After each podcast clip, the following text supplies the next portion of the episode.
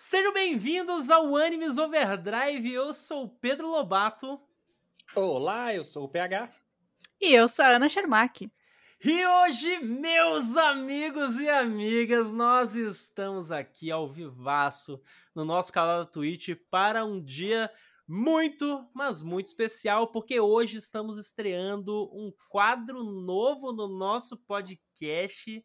PH, depois de três anos de Animes Overdrive, a gente está trazendo aqui um novo quadro. O Animes Overtalk. E aí, você que está aí nos ouvindo, né? Porque você está ouvindo este podcast no nosso feed, caso você não tenha participado da nossa gravação ao vivo, você está se perguntando o que diabos é o Animes Overtalk. E eu te explico. O Animes Overtalk é um projeto que a gente já estava querendo fazer há muito tempo, que está relacionado com a comunidade de anime e as pessoas que fazem parte dela. Porque a gente gosta muito das pessoas que a gente conhece e convive nesse meio. E muitas vezes, né, pegar, a gente tem aquela dificuldade de tipo, porra, a gente quer chamar fulano pra gravar e não sei o que, blá blá blá. Mas, cara, não dá, às vezes não dá, às vezes o time não dá, e às vezes, tipo, a quantidade de pessoas que vai gravar vai ficar com uma logística difícil, e a gente fica nessa preocupação, né? Só que a gente também, não só, é, como a gente sempre fala, né, que a gente gosta de se relacionar com as pessoas, então a gente, por que não ter um programa focado nelas, focado nisso, focado nesses papos, pra gente conhecer essas pessoas e poder ter novas experiências com o nosso podcast. E é aí que nasce o Animes Overtalk, um programa focado nessas pessoas. E a primeiríssima convidada deste programa, convidada de honra para estrear, vulgo cobaia. não poderia ser ninguém menos que Ana Shermack. Aninha, e seja bem-vinda! Estou aqui, né? Estou pronta, vamos lá. Você tá pronta para ser a primeira entrevistada deste podcast? Eu, eu nasci pronta, né, Pedro? Quando, quando eu disse não. é, você... o, gosto, o PH foi, foi, foi longe ali, foi longe, foi longe. Mas aí é isso. Não fui, não, não foi não? Não foi tanto assim, ok. Mas fica aí para imaginação do nosso ouvinte. Inclusive, um grande boa noite para todo mundo do nosso canal da Twitch que está acompanhando este podcast ao vivaço, vai acompanhar o papo e vão ter participação muito importante nele em um determinado momento, porque vamos abrir para perguntas dos nossos, da nossa audiência e dos nossos ouvintes e espectadores para que a gente possa fazer para a nossa querida Aninha aí e ela responder. Então, tudo que vocês sempre sonharam em perguntar para Ana Schermack, vocês vão ter a oportunidade no dia de hoje. Mas antes da gente começar a nossa querida, nosso querido conversa, nosso papo tranquilo, leve e solto, só aquele recadinho de sempre para você que gosta do nosso podcast. Você espalhar a palavra dele por aí, pra você ver, olha só, a gente tá se esforçando aqui em criar mais conteúdo para vocês, e isso é muito importante. Mas, PH, para que a gente criar mais e mais conteúdo, que a gente quer fazer mais coisa, como é que o nosso querido ouvinte pode nos ajudar? Além de dar a sua incrível audiência para nós, tanto no podcast como aqui na Twitch, pode também nos apoiar pelo catarse.me barra animesoverdrive. E aí você escolhe lá os, a sua categoria de apoio financeiro e de acordo com os benefícios que você olhar, e você vai poder fazer parte do nosso grupo do Telegram, que ali abre um universo de possibilidades. Fato. O primeiro deles é fazer parte dessa comunidade, né? Que a gente já está com umas 60 pessoas aí ativas ali no grupo, conversando todos os dias, trocando ideia, formando um grupo bem maneiro. E essas pessoas que estão lá nesse grupo recebem todo mês um podcast extra, no estilo bate-papo só entre nós ali, bastidores, não necessariamente focando no nosso conteúdo de anime. Além disso, você pode acompanhar gravações nossas ao vivo, em live, pode participar do happy hour virtual que a gente faz com o pessoal do grupo aqui pelo Discord também, que é como se fosse aqui a nossa live da Twitch, mas é com todo mundo participando privado. e conversando é e bebendo e comendo. Não é numa mesa de bar, porque estamos cada um num canto do Brasil, recuperando ainda da pandemia, mas é a, é a simulação da experiência ali com é nossos isso. otakus queridos. E além disso, tem sorteio de mangá, tem todo mês para um dos apoiadores e outras. Se eu não falei tudo, tem mais. É, vocês entrem lá no Catarse e fiquem ligados, porque os, os conteúdos novos estão chegando, tanto só para apoiadores, como aqui, né, para todo mundo que está acompanhando aí o Overtalk, e isso é fruto do apoio que a gente vem recebendo cada vez mais, então venham. É Estamos isso. de braços abertos.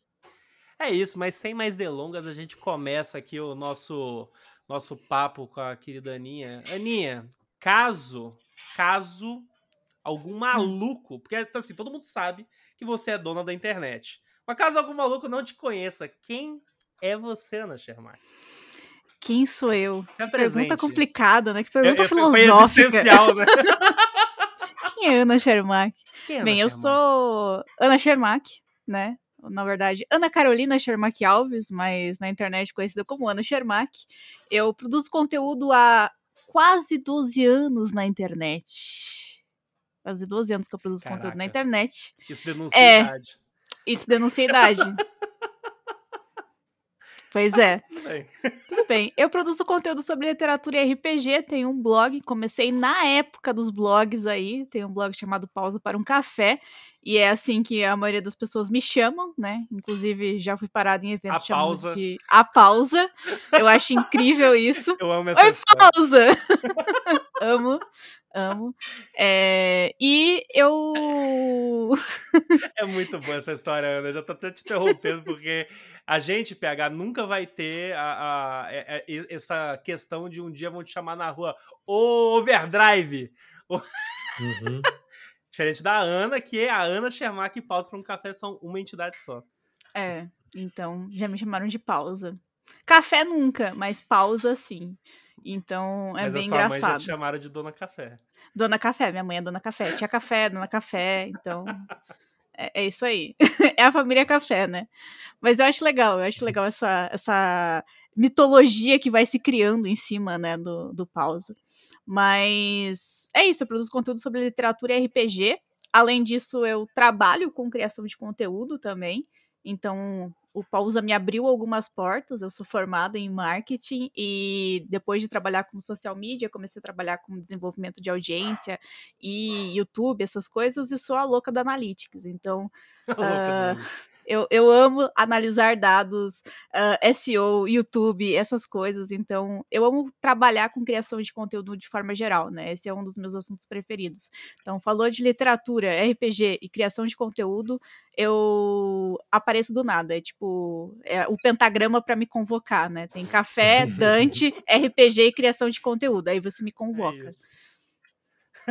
muito bom, muito bom. Inclusive, é, Ana, tipo, a gente se conhece, né? Tipo, eu, eu e a Ana, gente, a gente tem bastante intimidade, a gente é amigo já tem um tempo aí, falando bastante da vida, conheço bem ela, mas. Inclusive, é por isso, eu não vou, eu não vou mentir, não. Foi por isso que eu chamei ela aqui no primeiro episódio mesmo. Falei até pro PH, falei, PH, ó, vamos. Vamos começar com alguém aí que é, é brother, né? A gente tem intimidade pra, pra não falar merda. Mas, dito isso, é sempre sobre o que eu queria falar contigo, na realidade, assim, a gente começar sobre criação de conteúdo, porque esse é um tema aí que, que, que, que faz parte de você, né, Ana? E, e também é um dos temas que a gente conversa e muito, sempre, quase que o tempo inteiro. A gente tá discutindo e tendo ideia maluca. E, gente, eu e a Ana, sem sacanagem, a gente tá conversando. sei lá, a gente tem. É, é, é uma ideia por semana. E aí, Ana, e tal coisa, eu quero ela, não, sim, vamos. Aí ela faz a mesma coisa, eu sim, vamos. Eu, eu queria saber, Ana, cara, 12 anos, você falou 12 anos, né? Que o Pausa 12 tem. anos. Faz 12 anos agora em outubro. Você ainda não cansou? Não. Conta pra gente essa, essa tua relação, na realidade. Eu queria saber da tua relação com criação de conteúdo. Eu. É, eu, que- eu- além, além disso, eu queria saber assim, porque você falou que você está produzindo há 12 anos e aí tem um lado aí da, da paixão meio de bastidores. Mas como que, como que aconteceu para você? Tipo, porque eu, por mais que eu goste muito de produzir conteúdo, eu não tenho nenhum interesse por esse outro lado, sabe? Eu sei que eu tenho que saber alguma coisa, porque a gente tem que ter noção. Mas eu, eu, eu para mim é um pavor ter que pisar nessa parte. Se eu puder focar só na produção, por si é melhor, mas você se apaixona. E como que você fez? Como que é foi um cara do back office, isso? né, PH? É, Isso, isso. Como Olha, eu surgindo isso? comecei, eu comecei a criar conteúdo ah, com pausa. Eu é muito, é muito engraçado, né? Porque assim, eu sou uma pessoa, o Pedro me conhece. eu amo ganhar dinheiro. Eu também. Eu sou um pouco mercenária. Levanta a agora. mão. Levanta a mãozinha, dá sub agora. Gostei dessa. Deixa, deixa, já, já se inscreve no Catarse aí, Isso. quem gosta de ganhar É dinheiro isso. também. É, eu sou muito, um pouco mercenária. E aí, quando eu começo a fazer alguma coisa, eu sempre penso, como que eu vou ganhar dinheiro com isso? Em cima disso. Sempre, a minha vida inteira, eu sou assim. Então, quando eu comecei a criar o Pausa, é, eu, eu, eu tinha, eu sempre gostei muito de ler e eu sempre fui a única que li- lia bastante em casa, assim. Uhum. E eu comecei logo ah, no, no ensino médio, nessa parte, tipo, é, indo pra faculdade, né? Tipo, ensino médio indo pra faculdade. Então eu queria muito é, conversar sobre esses livros, mas não tinha ninguém que falasse com isso comigo. Então eu falei, ah, tem a internet, né? Essa- esse mundo fantástico, essa rede mundial de computadores, vamos escrever ali. Talvez tenha pessoas que que gostem disso também. Eu vi que tinha pessoas que escreviam sobre livros, eu abri um sitezinho no Blogspot, que era o Pausa para um Café, e comecei a escrever. E eu lembro que foi Isso justamente em por causa 2010, né? Que é 12 2010. anos atrás. Tá. 2010. E eu comecei com o Blogspot. A gente tinha, na época, eu comecei com alguns amigos que, que escreviam junto comigo. E foi justamente por causa de Call of Cthulhu. Eu li o chamado de Cthulhu e eu queria conversar. Eu tenho esse livro até hoje, uma ediçãozinha da Martin Claret, antigona, Começou escrevendo sobre literatura com Call of Cthulhu. Call of Cthulhu. Caraca. E aí, olha, olha, olha onde vem o pulo do gato. Eu, assim, bem, eu vou escrever sobre esse livro. Mas assim, eu na época, estudante, não tinha dinheiro pra nada, não estudava, não fazia estágio, não, não tinha como eu continuar produzindo várias coisas e lendo. Eu pegava livro emprestado na biblioteca. Uhum. Mandei um e-mail pra, pra uma editora, falei assim, ó, eu tô escrevendo um livro aqui, escrevi essa resenha aí do, do teu livro. A editora me mandou um livro, daí eu comecei a, a fazer Ai, e vi que dava cara. certo. E eu tinha, tipo assim, uma resenha publicada. Eu falei, hum, interessante esse negócio aí, Eu sabe? posso fazer mais. Eu posso fazer mais.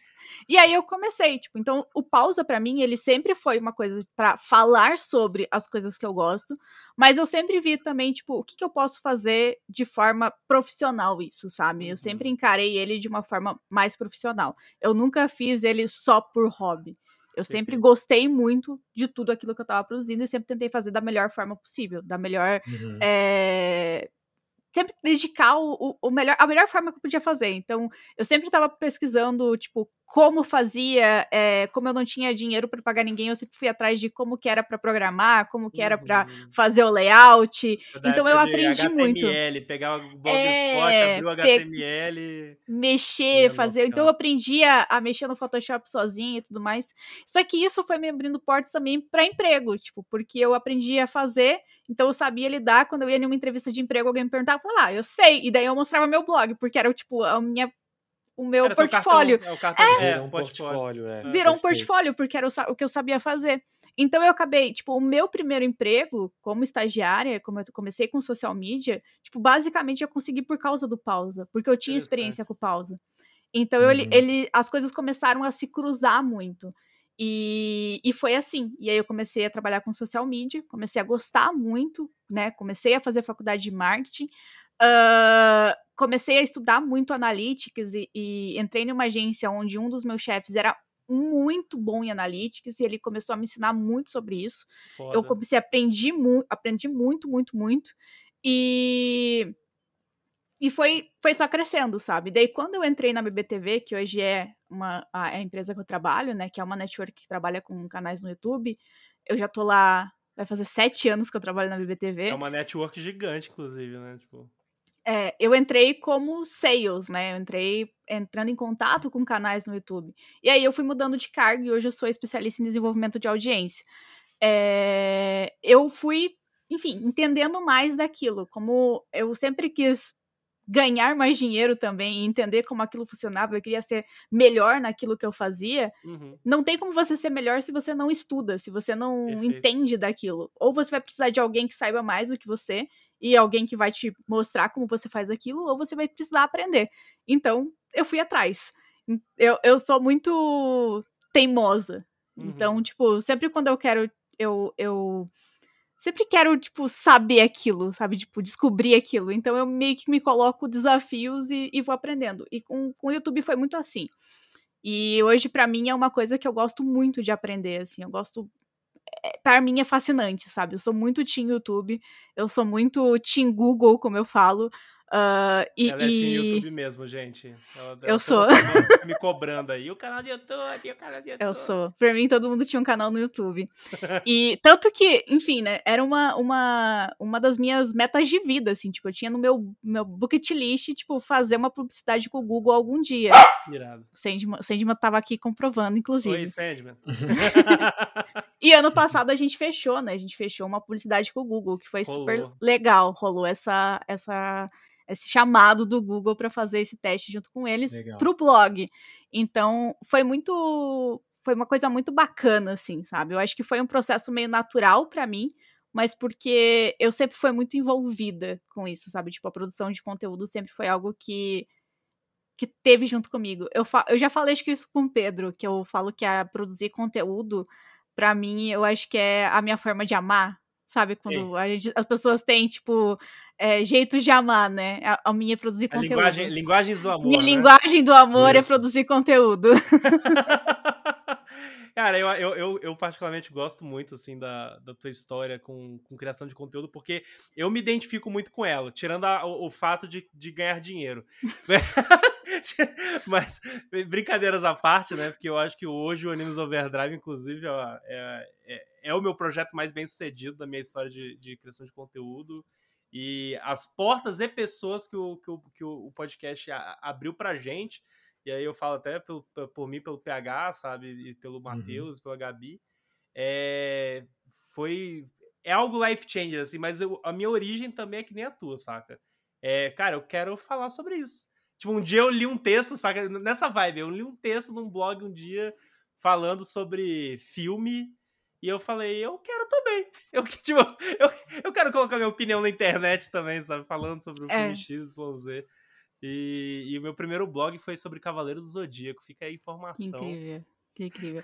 Mas eu acho que é muito isso, né? Tipo, hoje em dia as pessoas esperam muito ter, tipo, tudo muito bem feito para começar a produzir conteúdo. Sim, e a gente sim. não tinha isso na época. A gente começava Nossa, do mesmo. jeito que dava, sabe? Eu, eu falo muito isso para as pessoas. Não espera ter o melhor equipamento para começar. Só começa. Porque você precisa ter treino, você precisa se acostumar a gravar, você precisa se acostumar a produzir. Então, tipo, só começa, só vai. E aí um dia você vai sair.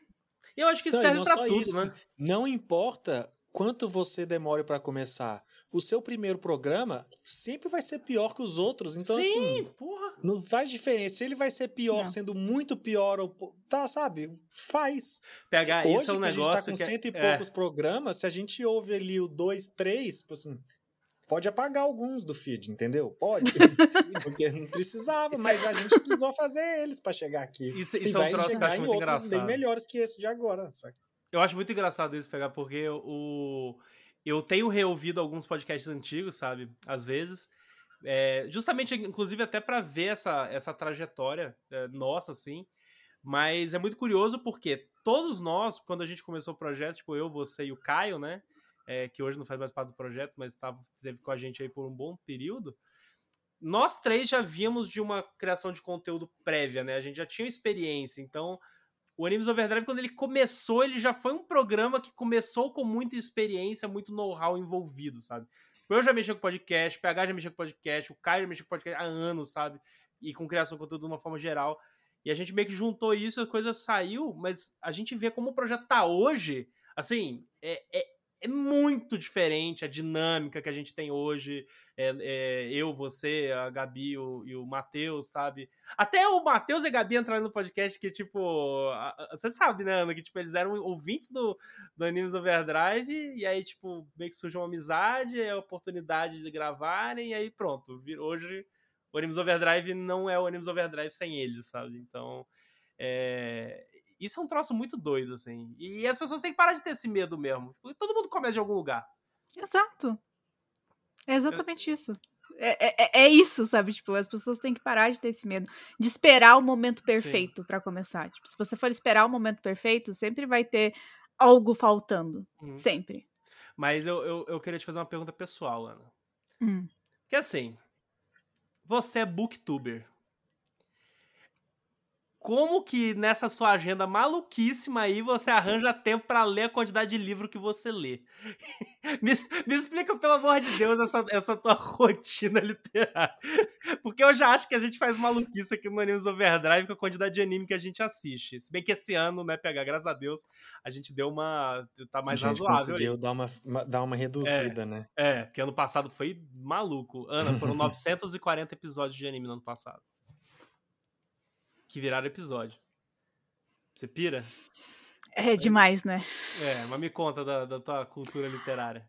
Olha, eu lia muito mais quando eu trabalhava fora. Quando eu trabalhava fora de casa, quando eu trabalhava em agência, eu perdia muito tempo em ônibus, então eu lia muito. Eu cheguei a ler, tipo, hum. tipo, 250, 300 livros no ano. Que isso? Alô, que isso? e a gente achando pesados 940 episódios. Oh. Se eu ler um por mês, eu me sinto o maior leitor do Brasil. Eu também. Eu já cheguei a carregar três livros na mochila quando eu ia trabalhar, porque eu falava assim: não, se Deus o livre se eu ficar um minuto no ônibus sem conseguir ler, sabe? Tipo, se acabar o livro, eu ficava desesperada. E, tipo, era, era momento, tipo, sabe, pessoas sem drogas? Era, era isso. Cara, 240 uh, em um ano é 20 livros por, por mês, cara. Era essa a minha média. É muito. Cara, cara, assim, é, é muito. O, o mês só tem 30 dias, como que lê 20 livros? Entendeu?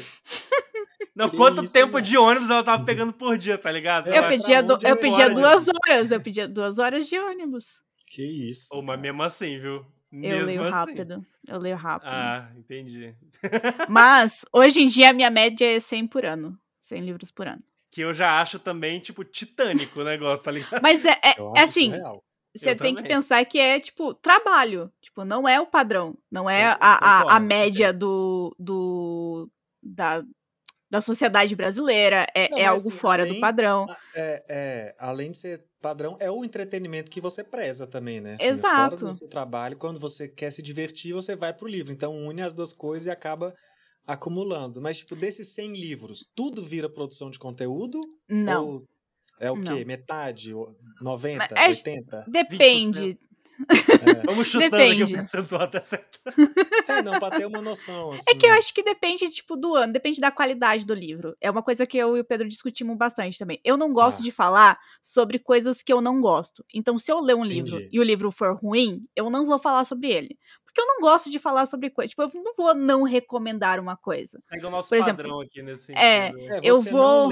para, para fazer pela produção de conteúdo. Você lê Sim. e por isso produz conteúdo, né? Exato. É eu assim, quero ler, o que, o que merecer, eu vou ler o que eu quero. Tá. Exato. Às vezes eu, é, eu já fui muito assim, durante muito tempo do pausa, eu já produzi e, e li para produzir.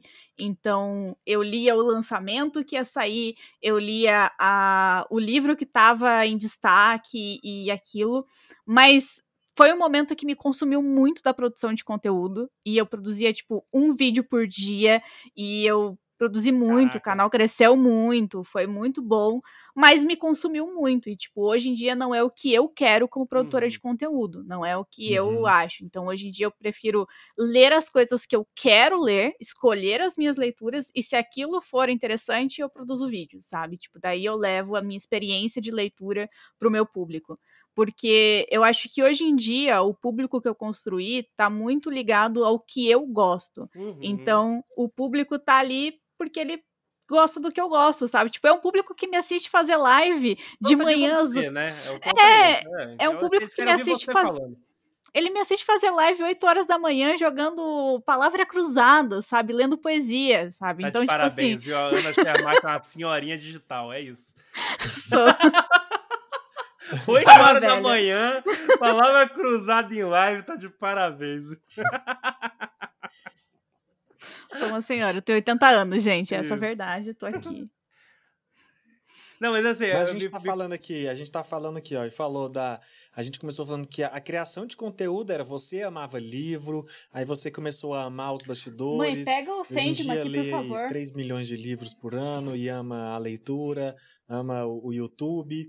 Mas eu quero saber a parte que interessa Vixe. nesses bastidores. Qual é a parte que você odeia? Porque tem várias que eu odeio. Olha. Posso falar, Elis falar aqui. Olha, Eu- nossa senhora. Tem Ah! hora que é muito chato. Não, assim, às lavar vezes você tá lendo um livro agora. e, sei lá, ou o próprio. Você odeia, não sei, assim, a parte que é ruim. Eu quero falar. Você é quer a do- verdade?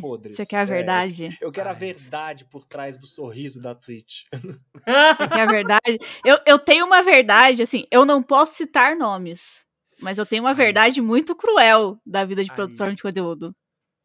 E, eu E pior que eu tenho, eu tenho uma história muito cruel da produção de conteúdo. Ai, Eu É, tenho É eu ameaça de quero- morte. Que isso? Ameaça? Ameaçaram você? Aham. Eu tenho, eu tenho. eu- E o- o Pedro tá aqui pra não me o deixar é mentir, que- porque é, o eu é conheci eu o Pedro. Lobato por, por, por consultoria de advogado, entendeu? Foi assim Real. que eu cheguei, que eu cheguei no Pedro Lobato. Assim começou a nossa amizade, então eu não tô mentindo. Cara, eu, eu quebrei o pior- PH agora. O pior é que ela não está mentindo mesmo e eu conheço o caso de cabo a rabo. É bizarro. Mas essa é uma história que a gente vai descobrir agora ou ela é, tá em segredo jurídico? É um pouco complicado de dizer, tipo, contar, mas basicamente é uma, é uma pessoa que.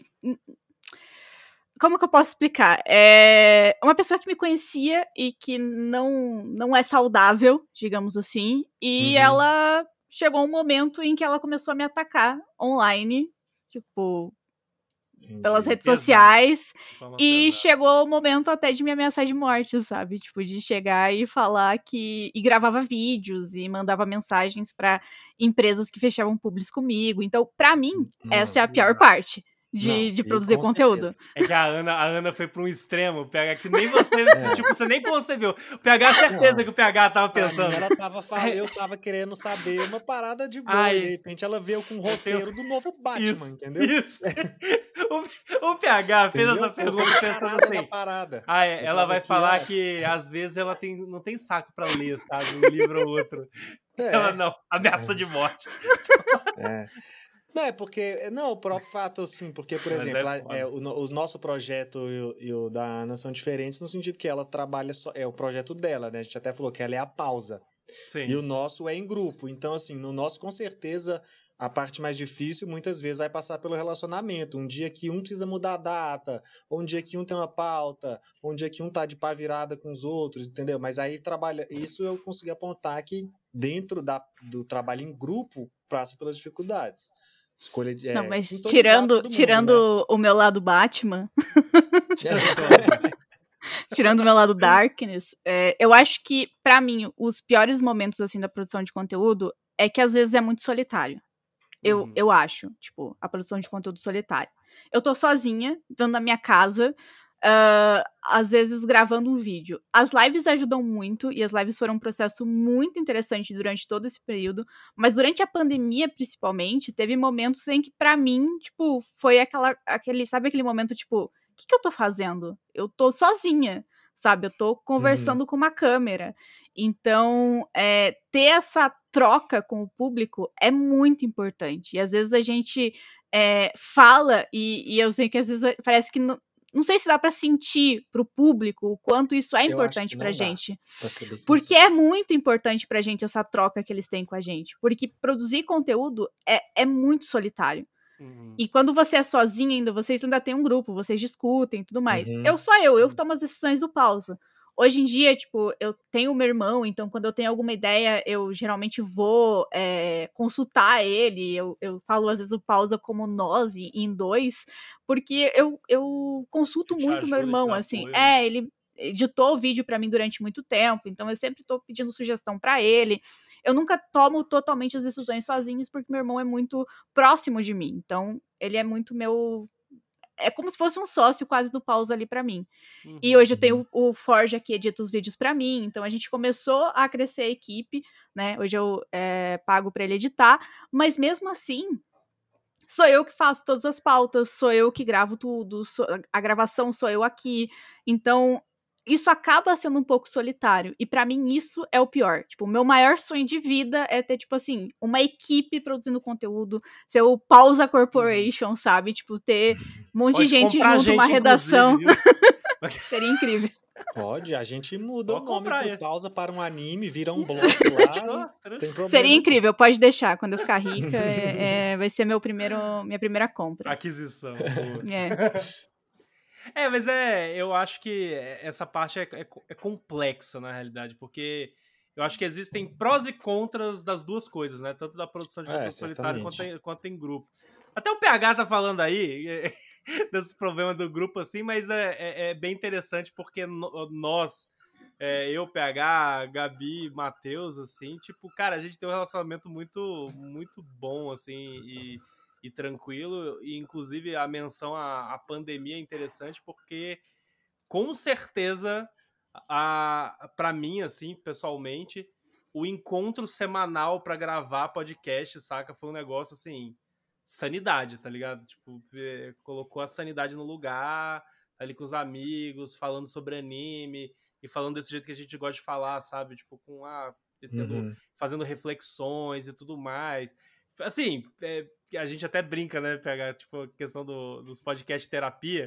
Porque teve vários podcasts que foram quase como terapia em grupo, assim, sabe? A gente conversando entre a gente, desabafando e, e falando da percepção de certos animes. Eu, eu cheguei a chorar em, tipo, dois episódios diferentes, saca? Tipo, falando a respeito. Tipo, cara, é, é um negócio muito, muito intenso. E essa troca com o público que a Ana falou, acho que é é, é, é, muito foda, é muito foda. É. Tanto que assim, quando a, a, a, Ana, você deve, não sei se. A, a, Ana, pra quem não sabe, faz parte do grupo do Animes Overdrive. E não sei se a Ana tá viu, galerinha lá esses dias, tipo, pô, a galera tá criando uma amizade, conversando e, sabe, é, se aproximando uns dos outros. A galera.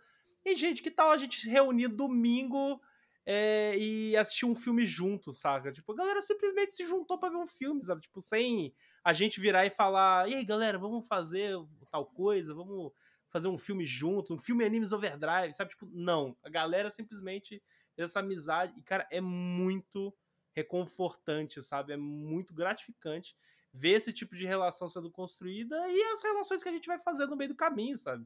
É. O PH é um cara que eu já conhecia da, da vida antiga, assim, sabe? Tipo, de pré-Animes Overdrive pré-criação de conteúdo de, de A podcast. vida antiga, né? Antes de Animes Overdrive, depois de Animes Overdrive. Isso. Lá na época dos dinossauros. Lá na época dos dinossauros, eu já conheci o PH, a gente ia pra balada junto em Goiânia, sabe? Festava, caramba, quatro. Mas assim, depois do Animes Overdrive, a minha amizade com ele mudou, assim, completamente. Eu, isso é verdade, né, PH? Tipo, é, com certeza. A gente se aproximou o contato, mais.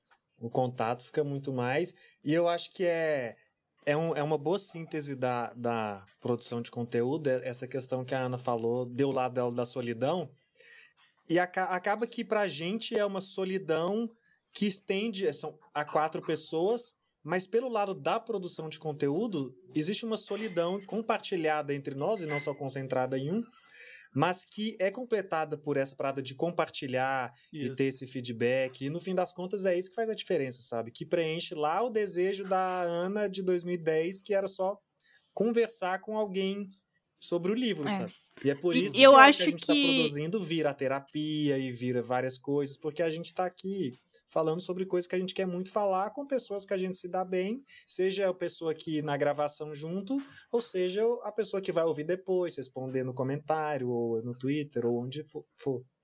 Exato. E eu acho que isso foi algo que casou muito bem com o meu trabalho que eu faço hoje, né? Porque eu Perfeito. tenho esse, esse trabalho de meio consultoria com outros canais, outros produtores de conteúdo. Então, eu acabo conversando e tendo essa outra, é, esse outro contato com produtores que estão na mesma posição que eu, às vezes produzem uhum. conteúdo sozinho, tem essa visão. Então, vem muita gente, às vezes, que acaba tendo em mim, tipo, esse contato que precisa, tipo, de ser a pessoa que para conversar sobre produção de conteúdo, ser a pessoa para ter um é, uma, uma discussão mesmo, um, um momento para é, apenas, tipo, ter um brainstorm de ideias sobre a criação de conteúdo. Isso é muito legal, porque eu posso trazer dicas, trazer o que tem de novidade no YouTube, o que está acontecendo, trazer a minha experiência, né, o que eu tô aprendendo, mas a pessoa se sente, tipo, que ela não tá sozinha. Isso para hum. mim é, uhum. tipo, é uma das coisas que eu mais amo no meu trabalho hoje em dia. Perfeito. Hum. É, é a, a, grande resumo da ópera de, de, desse assunto é um só. Ana Shermack compre o Animes Overdrive. e todas as suas críticas estarão resolvidíssimas. Pode deixar. Falando muito sempre. livros e YouTube aqui, né? Foi, foi a pauta do nosso início, que, é, que é o como se construiu o pausa. Mas como quando que deu o primeiro passo disso tudo para ser a Ana do RPG? Que todos os dias é... tem uma mesa, é. tá no canal seu uma live, no canal do outro você participando, no outro mestrando, no outro publicando um livro de RPG, no outro sendo um personagem. Que isso? Como como surgiu isso e RPG como faz para ter tantos os dias de RPG assim na vida? E, é. e 240 livros por ano.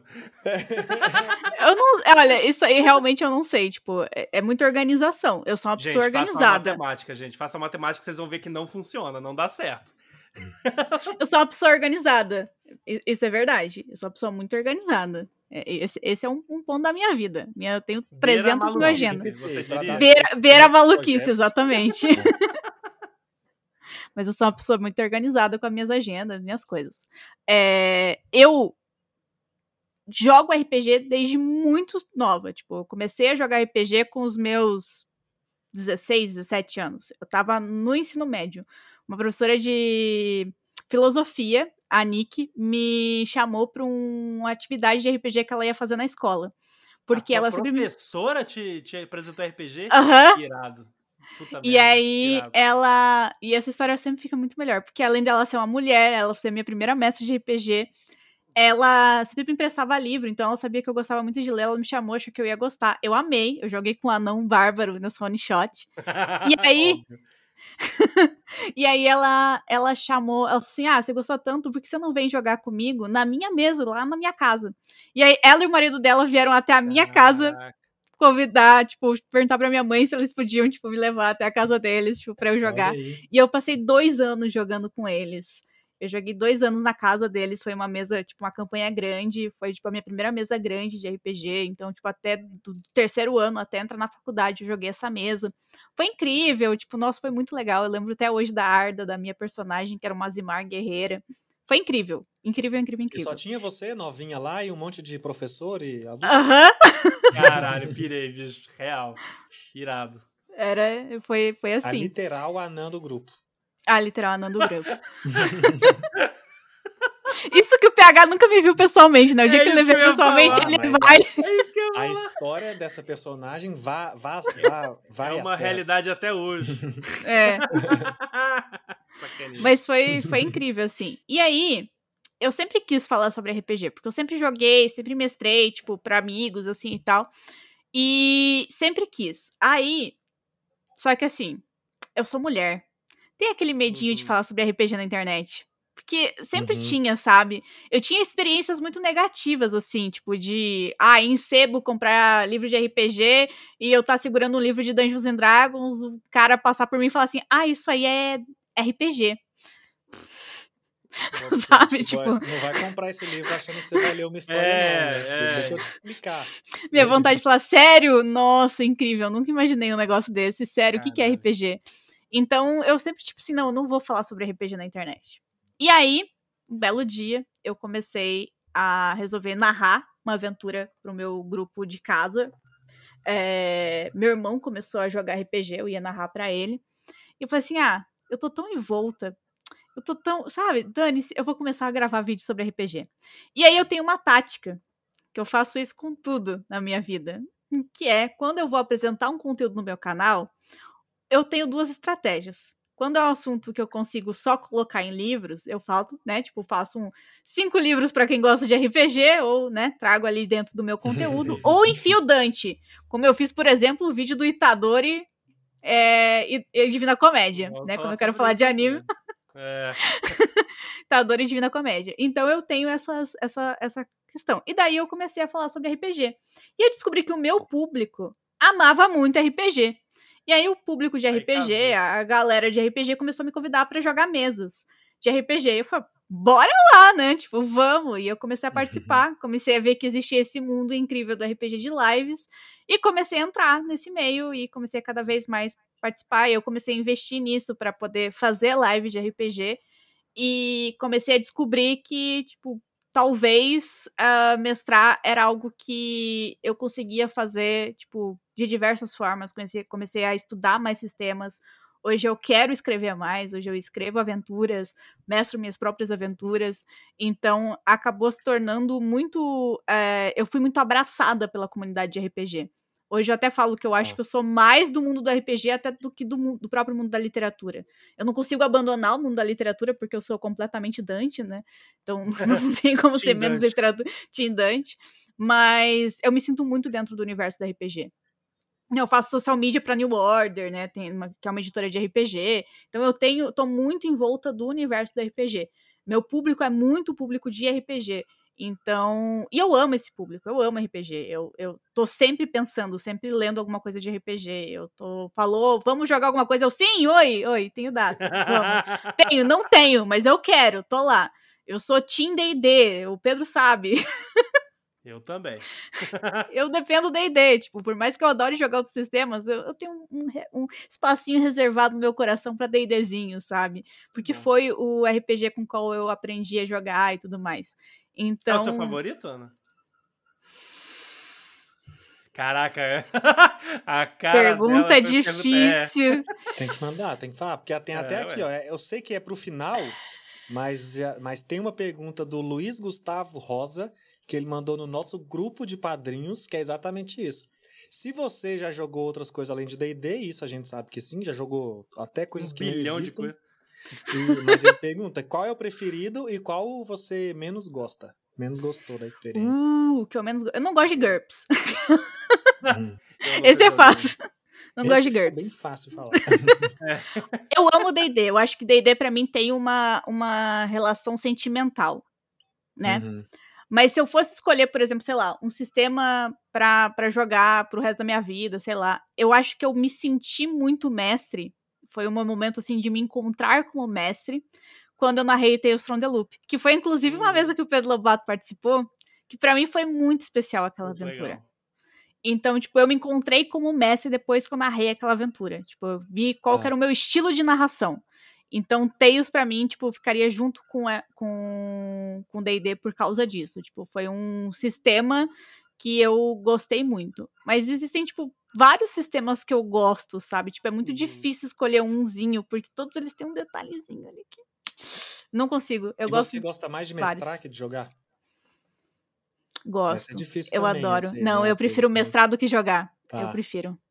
Essa é uma eu... parada que para mim é, é, relativamente conflituosa. Eu, eu e a Ana tava até conversando sobre isso em off, porque eu tenho experiência de mestragem e como jogador, só que eu prefiro jogar pelo fato de que a minha cabeça para mestrar, eu preciso, tipo, a, a, o gasto energético que eu tenho que fazer para fazer o negócio acontecer e preparar a aventura é muito maior. Então eu preciso estar, tá, tipo assim, ó, vai acontecer, vai fazer, eu vou lá, preparo.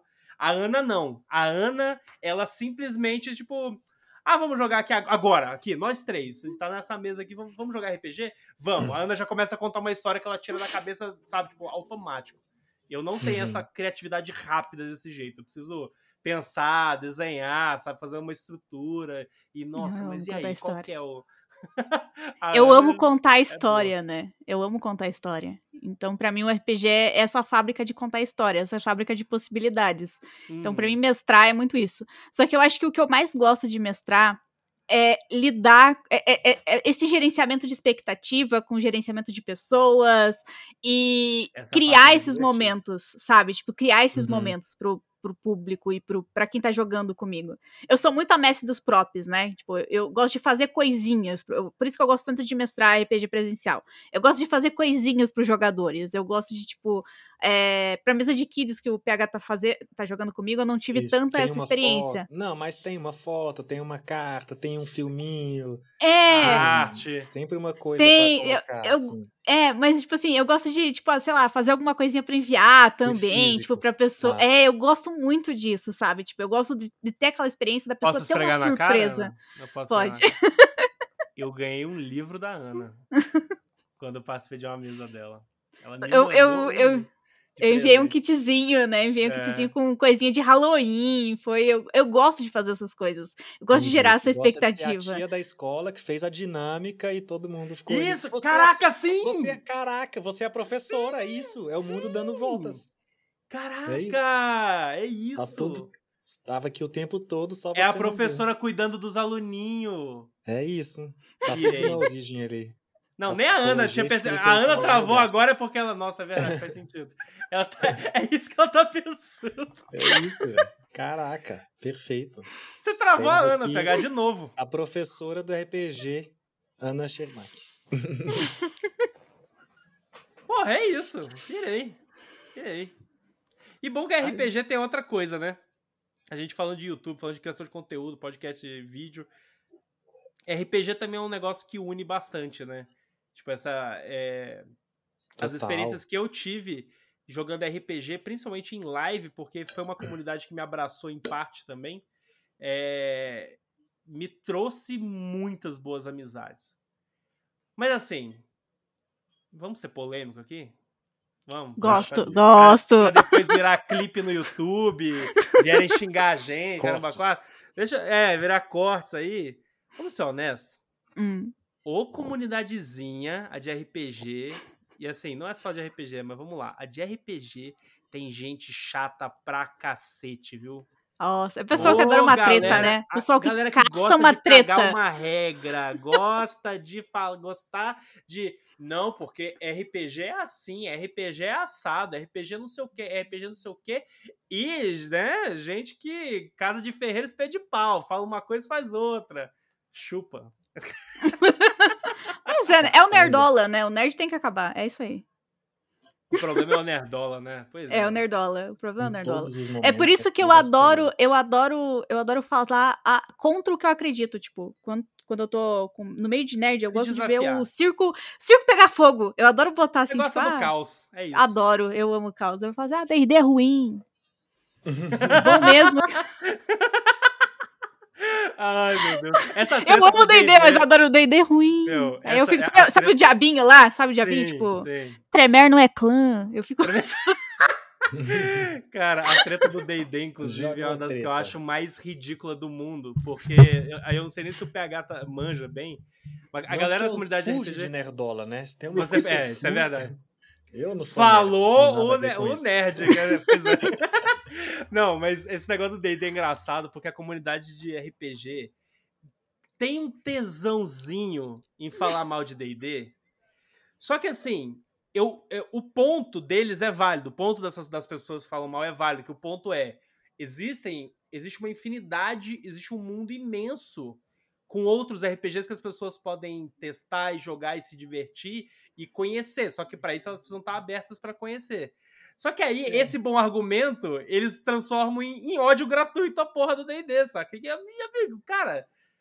Não, e tem, tipo assim, e D&D tem problema? Tem, tem uma Tem, hora óbvio que que você, tem. a, a mecânica dele vai ficando ruim, porque a, a forma com que vai evoluindo o personagem é difícil, todo mundo virar Deus de uma certa forma. Mas ele fica ruim dependendo da forma como os, os- os jogadores Exato. jogam também, né? Porque cada jogo também se adapta a um grupo diferente, pô. E assim, é aquela coisa, né? Tipo, tem gente que fala, ah, D&D não dá pra jogar terror, D&D não dá pra jogar isso, D&D não dá pra jogar aquilo. Pô, dá pra jogar qualquer coisa, qualquer jogo, é só você não É. ficar... A gente jogou Estrade, um morto muito louco, foi demais. Caraca, jogamos um morto muito louco. Que, em DD, que é uma parada assim, que não faz nem.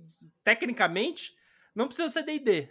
Mas é foda-se, era DD, a gente se divertiu, deu risada. Eu dancei com um shortinho da Katsuki na, na, na live da, da Ana, entendeu? Mi- Imitando o, o, o cara lá do Morto Muito Louco. Porra, é isso, sabe? Sendo vampirão. Essa, por exemplo, é a parte ruim da produção de conteúdo. Né? ah, pronto, começou. Pergunta isso aí pro público da Ana. Quem viu? Quem viu, viu. Quem viu, sabe. Mas, mas, esse tipo de esse tipo de preconceito aí com o D&D, primeiro que tanto no RPG ele vai, você vai poder encontrar vários nichos, né? Tem a galera que RPG nacional não vale nada, né? Mas também tem em todo lugar, sabe? Vai ter no anime, vai ter a galera que vai ter preconceito com o Naruto, com o Shonen, porque anime é muito mais que isso. No cinema a gente vê toda hora um diretor aí falando mal de filme da Marvel, porque o cinema, não sei o quê. Mas, cara, essas coisas são é. populares e é isso. Existe o popular. É o, é o romance de banca da literatura, né? Tipo, romance Não é de banca. porque é mainstream que é horrível, que é Exatamente. de péssimo gosto, né? E não é porque é o mais popular que é o melhor também, mas, pô, ele não é o mais popular porque ele é só pior, né? É, a galera devia. A hora que a Ana falou, ah, D&D não pode ser terror, não pode ser isso ou aquilo. A, a maior permissão que o RPG te dá é que ele pode ser qualquer coisa. Então, assim, fica a própria comunidade ficar querendo limitar uma parada que é isso. foi criada para tirar os limites, sabe? Porque é uma coisa que eu sempre falo, eu não sou tão, eu gosto muito de RPG, né? Mas a minha experiência com RPG é muito mais de ler os livros e gostar, porque eu gosto muito dessa. É curioso porque eu me identifico com a Ana na parte do gosto de criar histórias tal e contar histórias, mas na hora da prática do RPG mesmo, eu prefiro jogar. Mesmo que assim, ó, eu crio o meu cenário inteiro, um mundo e falo, ah, você podia mestrar aí para mim, porque eu, eu me divirto mais jogando. Mas eu e porque eu gosto muito de jogar jogo de tabuleiro, né? Aí no, no jogo de tabuleiro ali já que de certa é forma já é um né? RPGzinho adaptando, dependendo do que está jogando ali, né? Um RPG simples. É, mas sim, eu gosto muito mais dessa experiência de jogar. E aí, esqueci completamente o que eu estava falando. Completamente. completamente. Essa é a parte ruim da produção de conteúdo. Essa é a parte. Aí, ó. Mas isso nunca aconteceu antes no Overdrive, nunca aconteceu. Simplesmente aconteceu. Por que eu comecei a falar isso? Não sei. Sei lá, mas...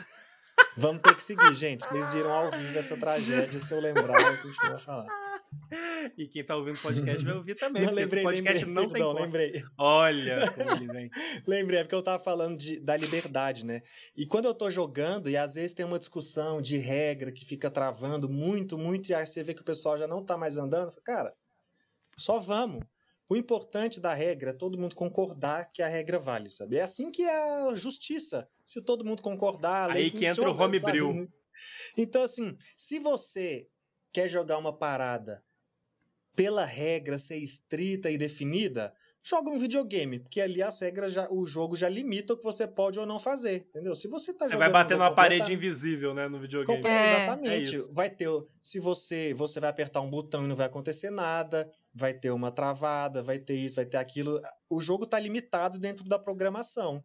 Agora um RPG, você imagina o que você quiser, é só isso. O jogo é isso. O jogo é o nome do jogo é literalmente isso, sabe? Então ficar, ai, porque não dá para fazer isso, ai, porque isso e aquilo. Arranca eu acho uma página que... do seu livro e joga aquela regra fora aí. Sabe? Eu acho. É, não, mas eu concordo muito com o PH nesse ponto. Eu acho que isso é uma das coisas que eu mais amo em, em mestrar, porque assim, ter esse controle de dizer, gente, inventa, vamos lá. Tipo, a gente rolou aquele, aquela regra que a gente tava fazendo em uh, Kids on Bike que a gente jogou, que era uma regra de perseguição. Que lá não tem no livro. Eu inventei na hora uhum. aquela regra de perseguição. Tipo, cruel, como é que a gente fazia? Regra cruel. Essa é a pior parte de criar conteúdo. Essa aí é a, pior, é a, melhor parte de ser Ana Sherman, que a gente inventa regras cruéis. Isso aí é, é jogar Isso. comigo. Essa é a pior parte de jogar com Ana Sherman. Excelente. Mas é isso. Cria a regra na hora, faz, faz seu próprio jogo. Se divirta. Seja feliz. Tem, tem, gente, inclusive, na comunidade que é contra aí falar que tem que se divertir e tudo mais, assim, que é outra parada que me deixa maluco da cabeça. É que as pessoas Onde já se viu se divertir, Pedro? É. Não tem uma frase não. mais absurda do que ser contra a diversão. Não, que, cara, eu acho assim, as pessoas estão sendo responsáveis, né? Tipo, emocionalmente responsáveis umas com as outras, educadas e tudo mais. Bicho, diversão. É isso. Para mim é, é, o principal. Mas, mas não, eu lancei, as pessoas gostam de ser inimigas da alegria. Mas, assim, não é só da RPG. É tipo né? meu cachorro.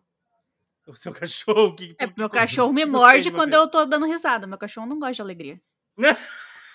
Ele odeia felicidade. O meu essa é cachorro é, questão. inimigo da alegria. É, Ou é. talvez essa seja a linguagem do amor dele.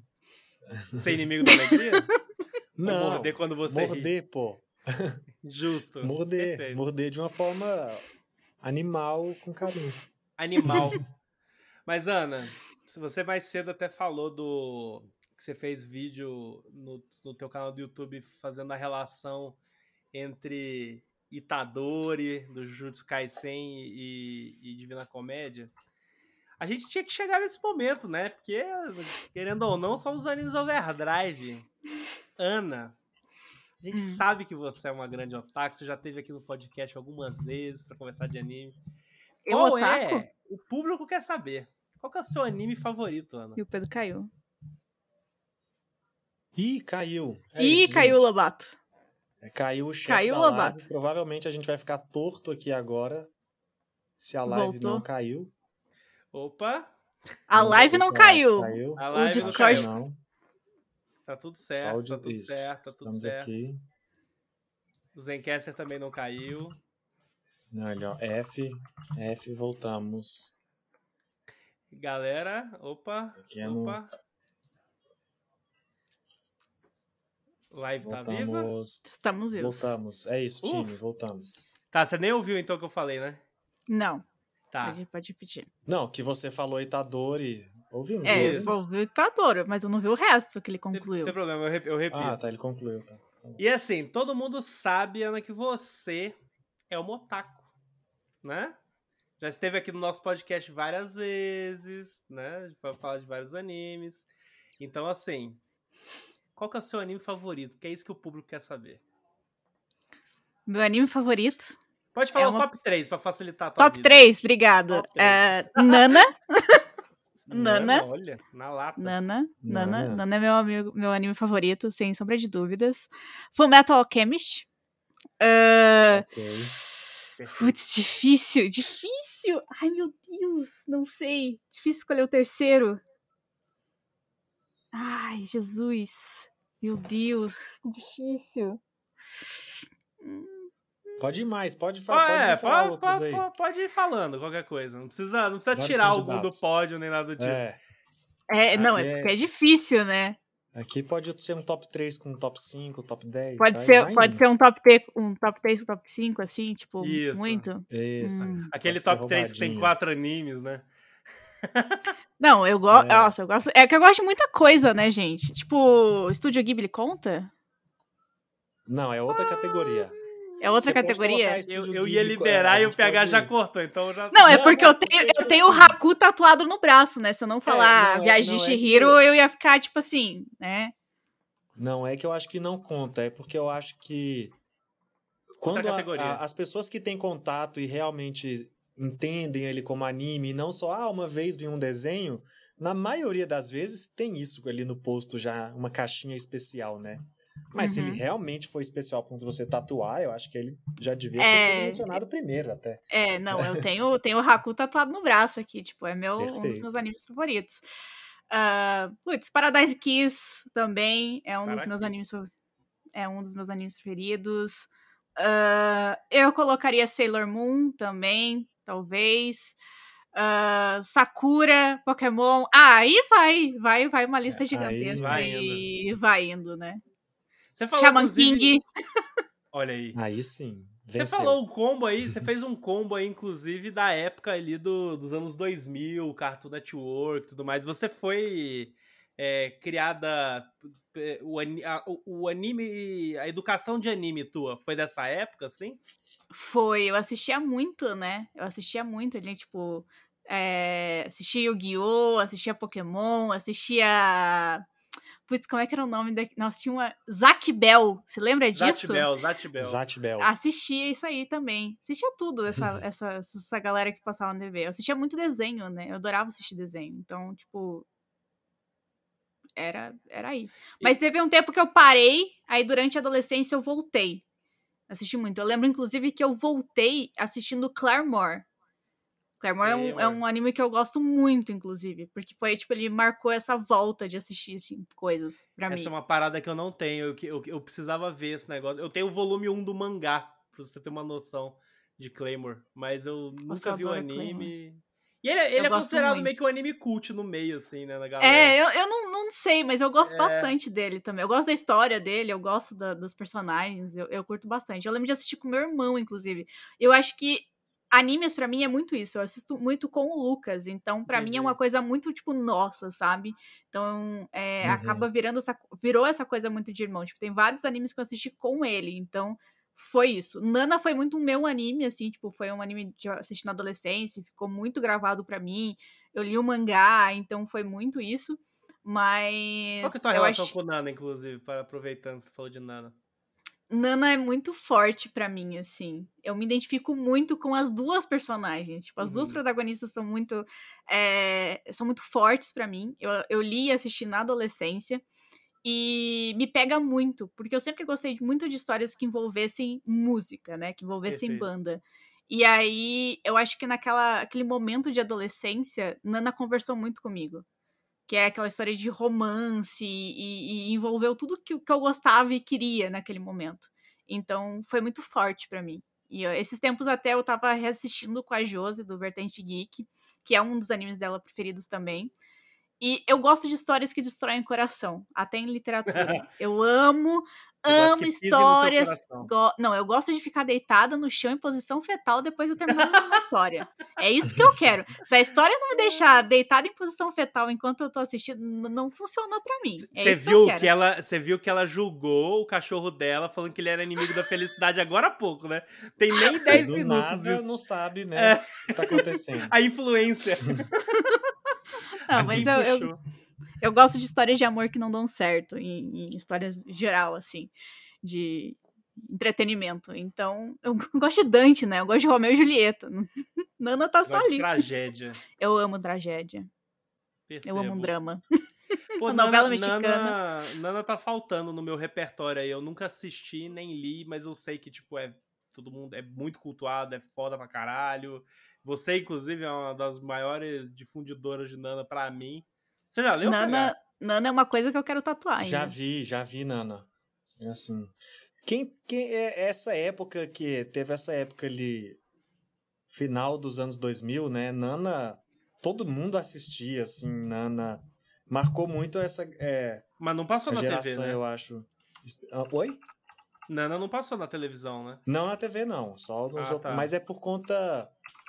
Por conta dessa coisa, da falta de shoujo que tem no mercado, né? Que a gente já chegou a comentar. Sim. E Nana é muito forte. São duas. Na... As duas Nana, eu acho que elas servem até para isso, como a Nana falou assim. Você vê duas mulheres que são diferentes, mas que as duas são capazes de representar a, o, o público leitor. Então, assim. Nana é um mangá que vale muito a pena conhecer. Quem não conhece precisa ir atrás porque ele é um pilar muito forte assim da indústria, como como várias coisas, não só como história, como exploração de shows, como produto desses personagens. Mas tem essas coisas aí que a, que a Ana tá falando de ser obra que destrói o coração, né? É. Sabe uma obra que a Ana- felicidade. Nana e Rei. Ana, sabe uma que você precisa assistir, então, já que você gosta de ter o coração machucado?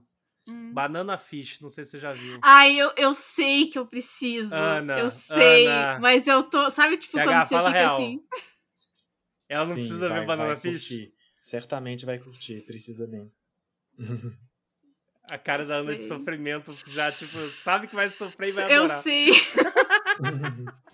Mas, É Ana, sendo, sendo a mulher dos 300 livros por ano, você lê. Você lê mangá também? E, já, e light Leio. novel? Já leu alguma coisa? Boa Hum. pergunta, olha aí. Interessante. Putz, eu nunca. Acho que eu nunca li Light Novel. Vou te passar uns Mas- Izekai pra você ler, então. É, tipo, boa, manda. Não, mas eu leio bastante mangá. Inclusive, eu tô, estou acompanhando, né? Estou, ah, ultimamente, assim, eu, eu tento me controlar, né? Eu não sou a pessoa, assim, louca. Eu tento me controlar, eu tento manter uma, um certo nível, assim. Então, eu, hoje, eu só tô com Jujutsu e a Mina do Outro Lado. Uhum, acompanhando Bem ativamente. Aham. Só os dois. Não, é, você viu que ela, a forma como ela falou, né, PH, de tipo, ah, controlado, não sei o quê. Ou seja, alguém é descontrolado na compra de mangá aqui. Né, Pedro Lobato? não, eu tô Mas- parando com essa vida, Mas o tá? meu Eu mangá posso parar quando eu preferido. Mas o meu mangá preferido é Termai Romai. Puta merda.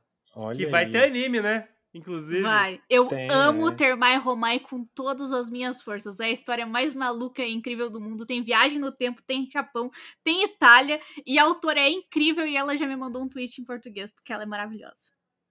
A autora já te Olha mandou um aí. tweet português. Olha isso. Quando eu fiz a resenha do mangá, ela, ela agradeceu em português. Ela é muito fofa. Ela é incrível.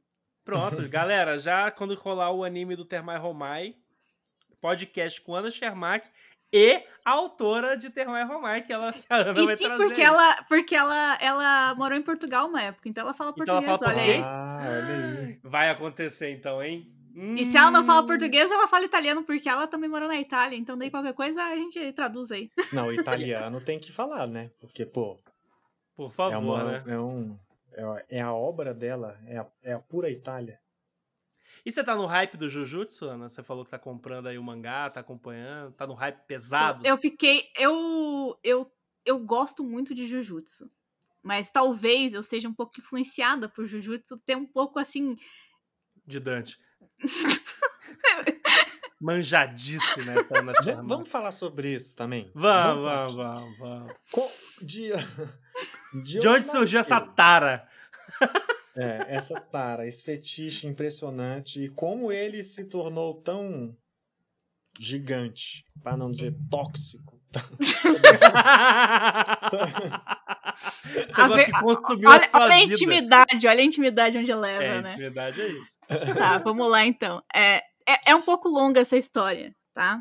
Mas assim, ela precisa ter um contexto pra entender. Eu, eu acho que eu falei poucas vezes, acho que eu falei uma ou duas vezes sobre isso na internet, então vocês têm certa exclusividade. Pequena é, Ana. É, é isso. Atenção, preparem os cortes. Preparem, é. Eu, Ana Sharmak, é, perdi meu pai muito cedo, né? Eu perdi meu pai com nove anos. Meu pai morreu quando eu tinha nove anos. E eu assisti um filme. Meu pai foi o último filme que eu assisti com ele, que se chama Amor Além da Vida. Foi o último filme que eu assisti com meu pai. É um filme com Foda. o Adam e. É, Adam não. Com o. Acho que já vi esse filme. Robbie Williams, né? Robbie Williams, Robbie que Williams. a esposa dele se mata, vai pro inferno, ele vai atrás dela, enfim, é um filme lindo. Só que todo esse filme, ele é inspirado no Inferno de Dante, Ok. tá? Isso aí ficou lá na minha cabecinha, eu assisti esse filme com 9 anos. Guarda essa informação. Uhum. Quando eu tava lá no Ficou ensino na sua médio, cabeça o filme ou já ficou na sua cabeça que Ficou, era é- relacionado é- com Dante? ficou o filme, né? Foi o último filme Tá. que eu assisti com meu pai. Eu não sabia que era relacionado a Dante. Aham. E aí eu fui ah, no, no ensino médio, eu tava, eu era muito leitora já. E eu sempre ia na, na biblioteca, fugia da aula de educação física e ia pra biblioteca pra pegar livros emprestados pra ler. E aí o tio Getúlio, que era o tiozinho da biblioteca, lembro dele até hoje, me emprestava, é, me falava, me dava indicação de livro. Ele me, me deu várias indicações de livros incríveis, o Velho Mar e tal. E um dia ele falou assim: ó, esse aqui tá de vida comédia, é difícil. Eu falei, ah, daqui, é difícil. Realmente, não entendi patavinas daquele Ela já, livro. ela já lia 600 livros por ano. Não entendi nada daquele livro. Não era um livro pra uma pessoa de 15 anos ler, realmente, que não tiver base nenhuma. Eu li aquilo, achei legal, mas, tipo, não entendi. Mas tinha alguma coisa ali que me lembrava alguma história. E aquilo sempre ficou na minha cabeça. E aí eu fui, tipo, indo atrás, da época da faculdade, eu fui, peguei aquele livro de novo pra ler e, e fui indo, porque eu estudava praticamente na frente da Biblioteca Pública de Curitiba, então eu, eu emprestava muito livro, e lá tem algumas edições da Divina Comédia, então eu comecei a ler mais, ler mais, ler mais. E aí, quando eu terminei a faculdade, eu resolvi que eu ia fazer alguma coisa que não fosse, tipo, direto pra pós, assim. E eu falei, ah, vou estudar alguma língua. A minha mãe é descendente de italiano, e eu sempre gostei da língua italiana. Eu vou Uhum. estudar italiano.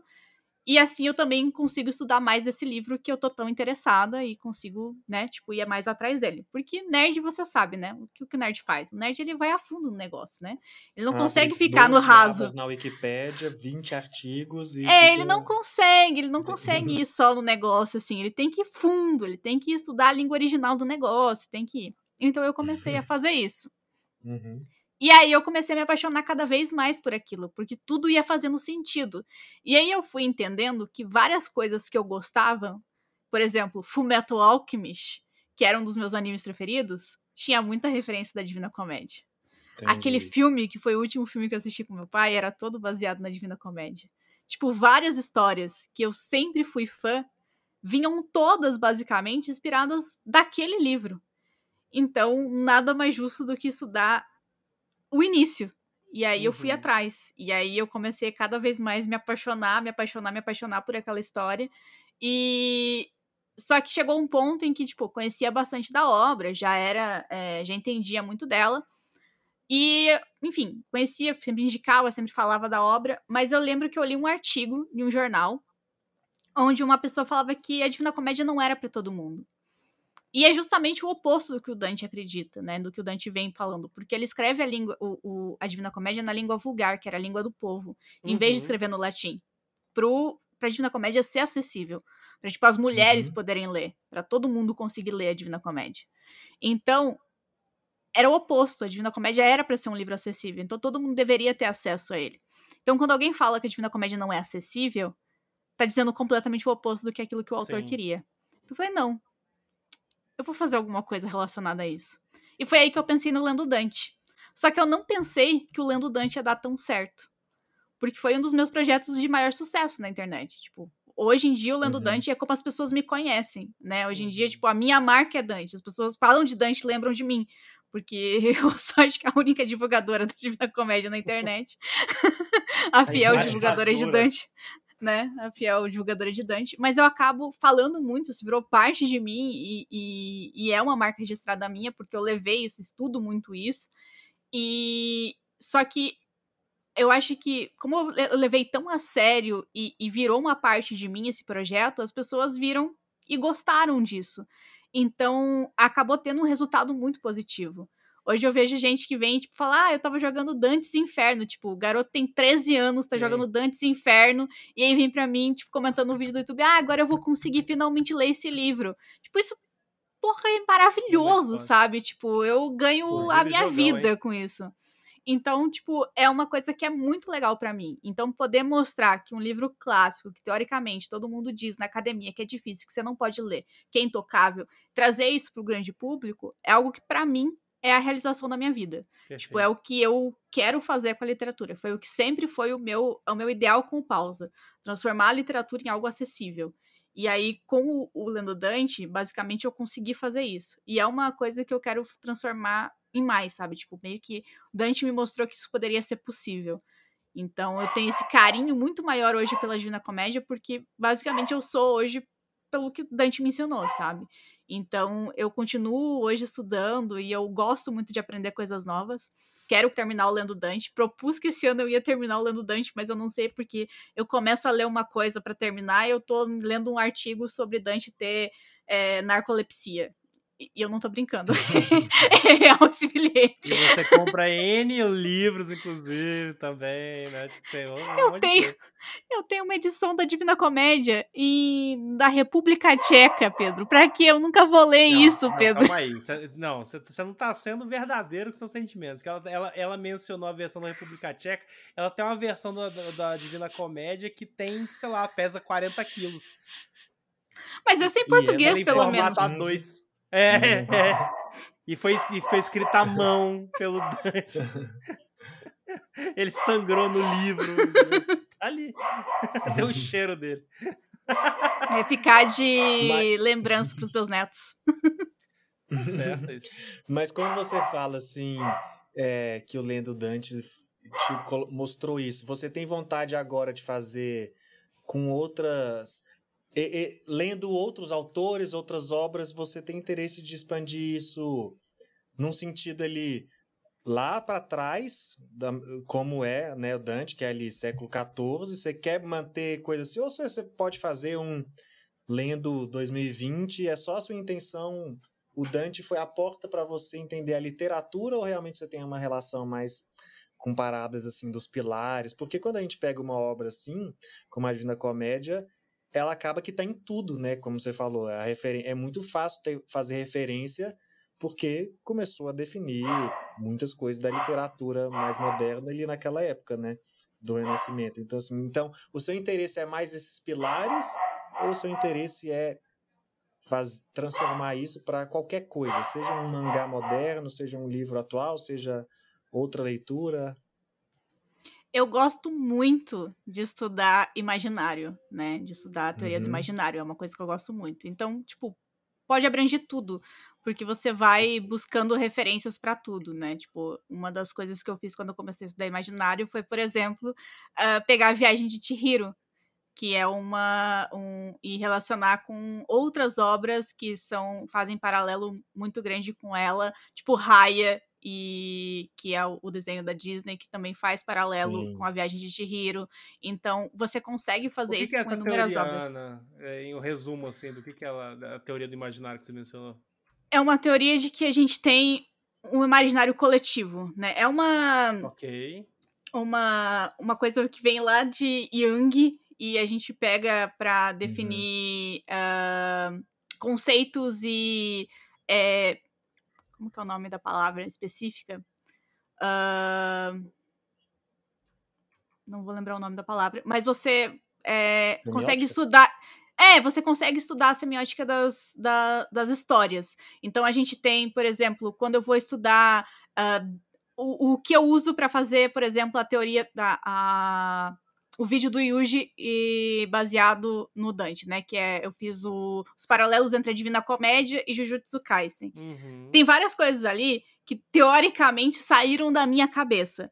Mas eu uso o quê? A, a base que a gente tem desse imaginário coletivo, porque Perfeito. nada sai do nada. Tipo, Tudo já existe. É, um Tudo já existe. O conceito ele já foi, ele já foi criado de algum lugar, ele vem de algum lugar. As coisas que a gente imagina, elas já foram criadas de algum lugar. Então a gente pode buscar isso. Elas têm referências, elas significam algo. Então quando a gente coloca, por exemplo, uma imagem de uh, larvas dentro de uma história, pode ser de um quadrinho, pode ser de um desenho, de um filme, essas larvas, elas significam alguma coisa. Elas significam geralmente caos, elas significam uhum. confusão, porque é isso que está ligado ao imaginário das larvas. Então, todas as imagens que a gente tem hoje em dia, elas são ligadas a algo dentro do nosso imaginário. Então, a gente faz essa ligação dentro do estudo do imaginário.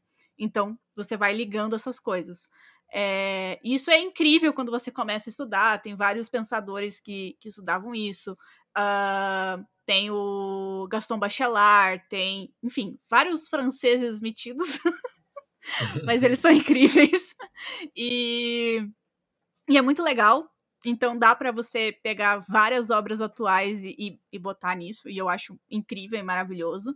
Até obras de, de é, de jogos e tudo mais e trazer para histórias mais antigas, mas com livros especificamente, como eu faço com Lendo Dante, eu tenho algumas ideias de fazer de autores que eu gosto muito, tipo, autores que eu não falo tanto, mas eu gosto, tipo Fitzgerald. Eu amo Fitzgerald. Eu tenho todos os livros do Fitzgerald em casa, mas eu não falo tanto de Fitzgerald no meu canal, sabe? Pô, tipo, é. uhum. Então, tipo, eu tenho vontade de fazer essas é aquela coisa, né? A gente tem vontade de fazer um monte de coisa. Tempo. Não temos tanto. Fitzgerald, pra quem não sabe, é do, Great, do Grande Gatsby, né? Do, do Grande Gatsby. dentre, dentre vários outros. É. Que, inclusive, olha aí, olha a ligação. Sabia que o Grande Gatsby é uma inspiração pro Clube da Luta? Eu achei que ela ia falar olha que é o Dante. Não. Mas o, o Chuck, Chuck Palahniuk, fala que o grande, o grande, o Clube da Luta é o grande Gatsby dele. Clube da Luta que vamos lá, o Clube da Luta, vírgula, o Clube da Luta eu, Chuck, que é a segunda maior paixão da tua vida, né, depois de Dante. É, eu tenho. O pessoal da live não consegue ver direito, mas toda essa estante aqui, toda essa parte, é tudo livro do Chuck. Toda essa parte. E ela também tem um, um clube da luta da República Tcheca, entendeu? tipo, Eu, te- eu tenho um autografado. Eu, tenho, eu ganhei de um inscrito. Eu tenho um. um, um Você ganhou de um inscrito um livro Ganhei. autografado pelo Chuck? Uhum. Como é que é? Como é que a gente tava falando antes? Antes, a parte boa de produzir conteúdo. né? Aí, ó. Conteúdo, né? Sensacional, pô. Muito Foi. bom. Muito bom. Foi maravilhoso. Nossa, quando chegou, eu fiquei assim, gente, vocês são malucos de me dar isso? Tem algumas Não, coisas assim. é reconhecimento do seu bom trabalho e do amor que você passa dessas obras. Não, mas eu, eu realmente amo o Chuck. É, o Clube da Luta, eu falo que é um- é livro. O o Chuck como um todo. Eu gosto muito da, da filosofia, da forma dele escrever. Porque o Chuck, ele tem aquela coisa de que escrita é muito prática. Você pode Uhum. nascer sem aprender a escrever. E é você Perfeito. É, é ao contrário de que eu- muitas pessoas falam que escrita é um dom, que você nasce sabendo escrever. O Chuck tem todo esse pensamento nenhuma. contrário, falando que não, você aprende a escrever, você tem que treinar, você tem que escrever, você tem que estudar. E eu gosto muito disso dele, sabe? Então, quando ele faz as escolhas malucas dele, quando ele explica como que ele faz, quais são as técnicas dele de escrita, eu gosto muito porque ele bota uma lógica em tudo isso. É, não é tipo um mundo impossível, o mundo da escrita pra ele. Não é tipo, nossa, E aquela nem coisa romantiza a parada Não. como se fosse um negócio super elitista. Não, é algo possível, é algo possível. E ele fala muito a verdade sobre o mundo da escrita. Ele fala quando a escritora, a editora, tipo, faliu ele, sabe? Ele fala quando ele tentou lançar o Clube da Luta, que, tipo, foi um grande fracasso, que Uhum. faliu a editora. Então, eu acho isso muito legal, sabe? Tipo, a forma aberta como ele fala, a forma com que ele traz essa literatura mais minimalista, o jeito que ele escreve. É uma das minhas maiores vontades, assim. Tipo, eu sempre tive ele com muita inspiração na, na, na forma de escrita. Eu gosto muito do estilo cru dele, que Uhum. a gente chama de é, escrita transgressiva, né? Que é o jeito Uhum. dele escrever, do, do Tipo, ele não tá tentando ser formal demais ou Não, é- nada. Ele tá sendo é, natural. é escrita crua, que machuca, que eu gosto muito desse tipo de escrita dele. Então, foi um autor que logo de cara, assim, eu me, tipo, me apaixonei muito e fiquei viciada e comecei a ler, ler, ler, ler, falar muito dele na, na internet. E muita gente começou também a, a, a- se identificar com o meu estilo de, de leitura por causa também que gostava de Chuck, ia atrás e conhecia foi então, foi se conectando. Então, são dois autores que hoje me dizem muito, né? O meu público é muito ligado a esses dois autores, a Dante e Chuck. Então, eu sou muito grata também a esses. É isso. Excelente. E mais um, já que a gente fez um top 3 animes, você já. Quem, Top- quem é outro? Top 3 pessoas que você. Referências, ídolos, ídolos, talvez? Outro, Nossa, não. outro, outro Tá. autor que você acha Eu vou foda, citar uma assim. autora que, assim, Opa. recentemente eu descobri ela e ela se tornou, assim, amor da minha vida. Se pudesse, eu casava com essa mulher. Que é a Matilde Campilho. Ela é uma escritora Ok. portuguesa de poesia e ela é maravilhosa. Tipo assim, tudo que eu leio dessa mulher eu queria tatuar na minha cara. Ela é simplesmente incrível. Nossa, eu amo essa mulher. Tem alguma recomendação forças. específica dela aí pra galera? Tenho. Joque. Esse livro aqui, ó. Ele tá aqui do lado, inclusive. Nossa, inclusive tá do lado dela, real. Joque. Ok. Joque. Esse livro. Nossa, essa mulher, gente do céu. Leia o Matilde Campilho. Maravilhosa. Muito bom. Mas, ó, a, a gente agora vai caminhando aqui pro encerramento da nossa conversa, mas antes da gente encerrar, como a gente havia dito no começo, né? Perguntinhas da galera. Algumas pessoas mandaram algumas perguntinhas aí pra você, Ana. Perguntas ultra pessoais. Eu tô brincando. nem foi, nem foi.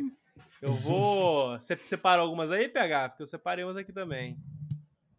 Tem uma... quiser- Primeiro aqui tem uma, tem uma pergunta incrível do Sansão, que mandou no nosso Grande grupo Sansão. do Telegram. É essa ele mandou no precisa grupo. ser registrada aqui, né? Antes de qualquer coisa. Por favor. Ana, a Divina Comédia é um quadro do Zorra Total ou um show de stand-up com deuses? E se for um show de stand-up com deuses, qual é o melhor e o mais engraçado? Sansão, faça-me o favor, né? Não, vamos lá, Ana. Não, Foda eu acho. Eu acho. Eu acho. Que a Divina Comédia é uma batalha de rap. Caraca, Olha aí. Olha aí, Hamilton tá vindo, como?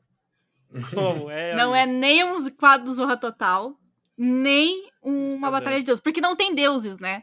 na Divina Comédia. Esse fica E o nem ponto. comédia. E nem comédia.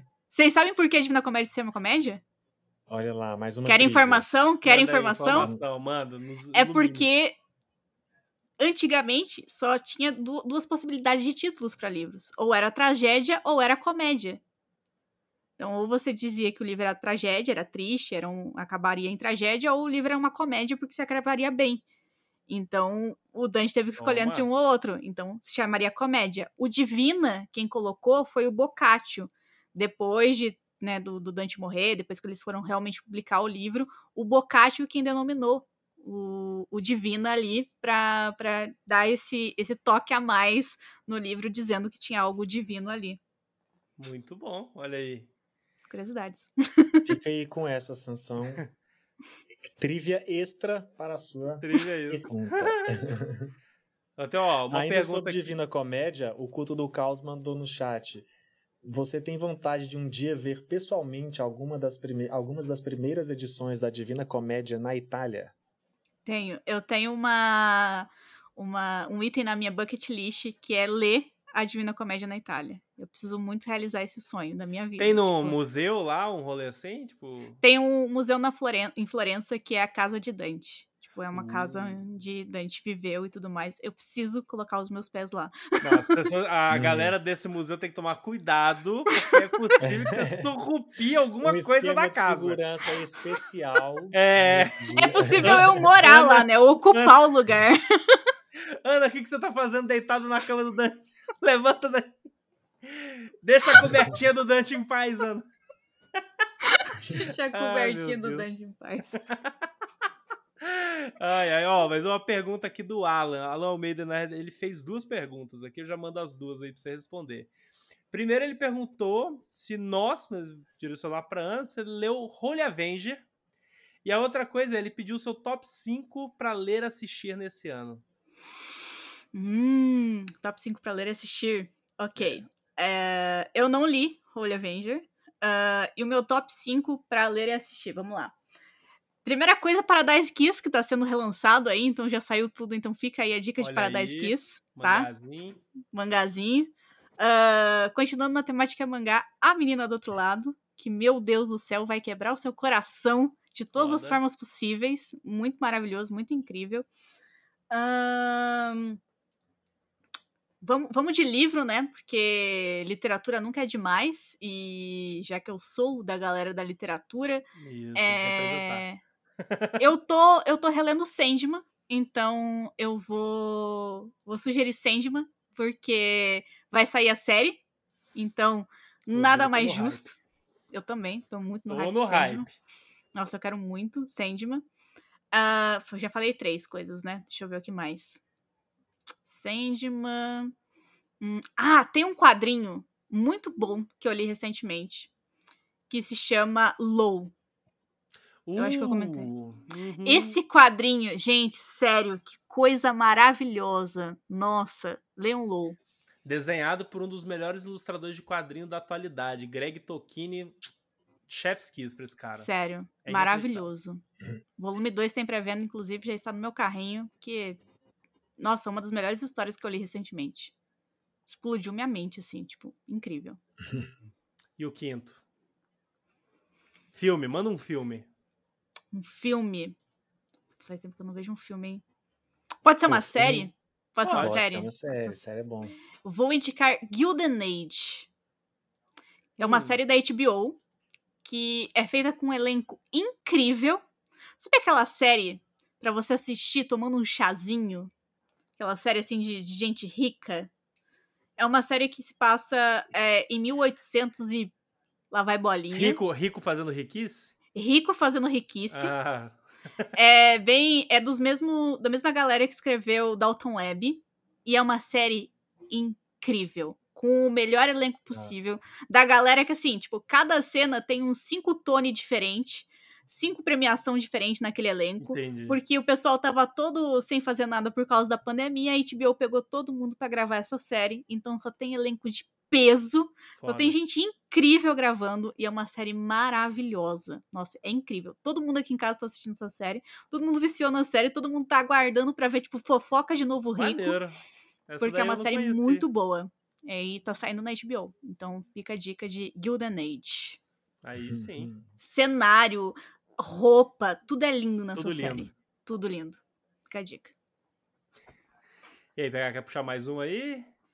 Ou quer que eu Vamos, puxe mais aqui? um. Tem mais Puxa uma aí, então. pergunta que foi feita. Pra gente fazer uma pergunta de anime aqui, né? Justificar o nosso Animes Overdrive. o Neterolo perguntou no chat da Twitch o que acha de Bungo Stray Dogs. Se- Não sei se você conhece, e sobretudo na questão das referências à literatura e a sua dessacralização.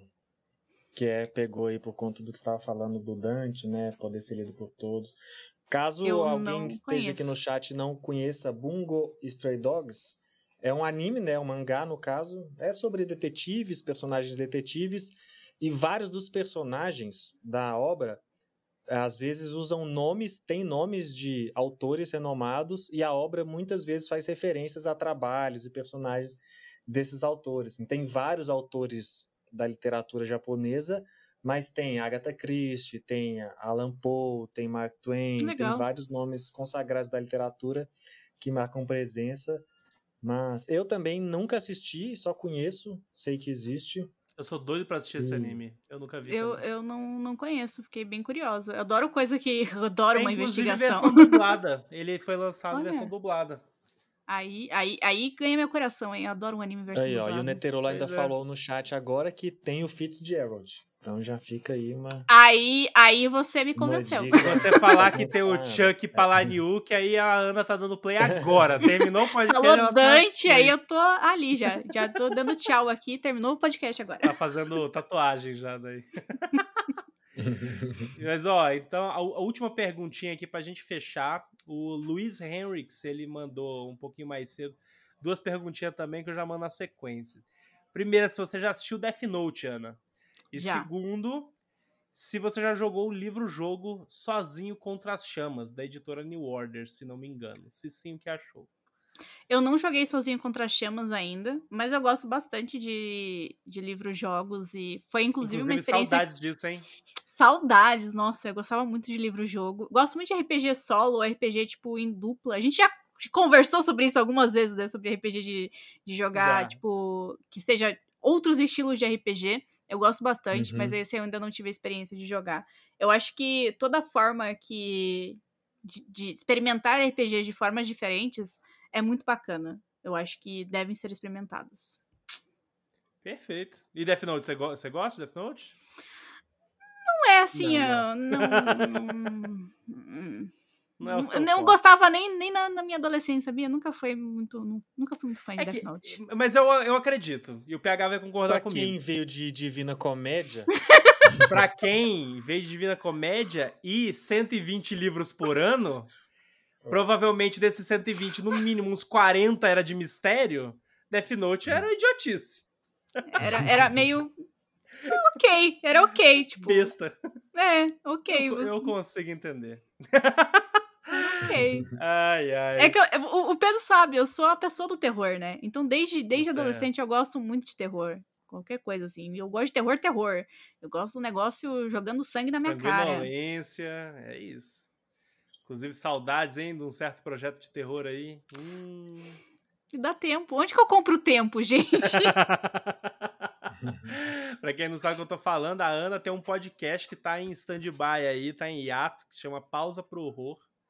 E eu participei do segundo episódio deles, porque pra quem não sabe, eu amo terror também. E a gente falou sobre o filme do filho do Cronenberg lá, o Possessor. Porra, foi, muito bom. foi divertido, hein?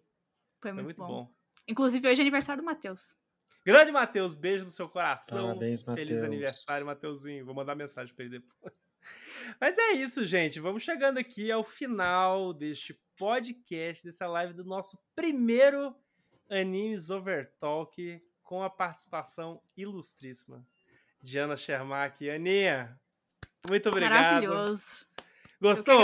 Deu tudo certo aí na Deu, entrevista? deu Como tudo, você se tudo sentiu? ótimo. Pensei que. Pensei, inclusive, que ia ter mais perguntas pessoais. Já tava aqui até preparada, mas foi tranquilo. Eu já- depois a gente vai fazer. aí Depois a gente vai fazer a. A parte 2, o bônus. Hoje foi mais, foi mais pausa, né? Depois a gente faz mais Ana. Tá bom. Mas a gente faz um Isso. especial Divina Comédia. E aí a gente vai fazendo várias. O um especial. Divina Comédia tem que ter, tipo, 5 horas de duração. né? Caraca, velho. É, A gente faz aquelas lives, saca? Que começa de manhã e vai até de noite. All day long falando de Vila Comédia. Mas é isso, gente. Ana, por favor, é, faça seu jabá. Deixa aí, fale onde as pessoas podem te encontrar. Bem, pessoal, se vocês gostaram de mim, do papo por aqui, vocês podem me encontrar mais no Pausa para um Café. É, Pausa para um Café em todas as redes sociais. No YouTube, no Twitter, no Instagram, na Twitch. Eu faço live de RPG, falo sobre livros e tô sempre aí colocando Dante e qualquer coisa possível. Então, se você imagina que eu não posso falar sobre Dante em algum lugar, estou eu aí, falando que sim é possível e fazendo mais uma referência. Então, nunca duvide de mim, e da minha possibilidade de colocar Dante em qualquer assunto possível, inclusive em animes. Eu tô aqui Excelente. provar isso. Muito Todos- obrigado, gente, foi maravilhoso. Nós que agradecemos. Todos os links da Ana vão estar na descrição do episódio. Não deixe de seguir ela e acompanhar o trabalho dela, que é incrível.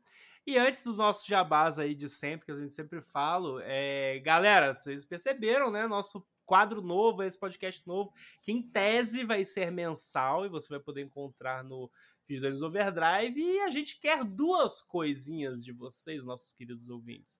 A primeira delas é feedback né? Feedback é o nosso combustível. A gente quer saber se vocês gostaram, se vocês se divertiram com esse papo, curtiram saber mais, conhecer a Ana Shermack, conhecê-la. E, segundo, sugerir pra gente quem vocês gostariam que a gente chamasse para vir aqui para bater um papo conosco, para saber mais sobre essa pessoa. Pode ser criador de conteúdo, profissional da área. É, gente, quem vocês quiserem, deem a dica. Dublador, mandem. tradutor, dublador, editora, tradu- qualquer blogueiro, twitteiro, tiktoker. Isso. Puta merda, o dia que a gente entrevistar um TikToker, eu vou falar, finalmente, a gente Pô, chegou tá no precisando, porque eu preciso Ô, eu, entender. eu sou quase um também. TikToker aí. TikTok. É verdade, Olha a. Ana é meio TikToker, é real. Eu já fechei publi no TikTok, eu já me considero uma TikToker. não, não é quase. TikToker sim. É uma TikToker é profissional. TikToker sim. Mas é isso, gente. Não se esqueça então aí de deixar a galera e o feedback pra, pra gente poder continuar produzindo mais e vai rolar mais. Então em breve aguarde. Mas antes da gente encerrar, vamos para os nossos jabás de sempre. Hoje eu vou dar o jabá pro próprio Animes Overdrive. Caso alguém esteja ouvindo isso aqui, veio aí pelo pausa, pela Ana, né, para ouvir esse papo, saiba que a gente tem outros, outras centenas de podcasts falando aqui de Centenas. anime, de evento de anime, de ser otaku, de não ser otaku, de não gostar de otaku. Temos aí 100 episódios falando da nossa jornada, é, tentando fazer um pouco do que a Ana quer fazer com literatura, com animes, um pouco menos de bagagem teórica, mas vamos chegar lá um dia. Então, se você chegou aqui pela Ana, saiba que temos muito mais conteúdo todas as quintas-feiras no nosso feed. Pode procurar lá o seu anime favorito. E se não tiver, vai lá e fala pra gente qual é que faremos um dia.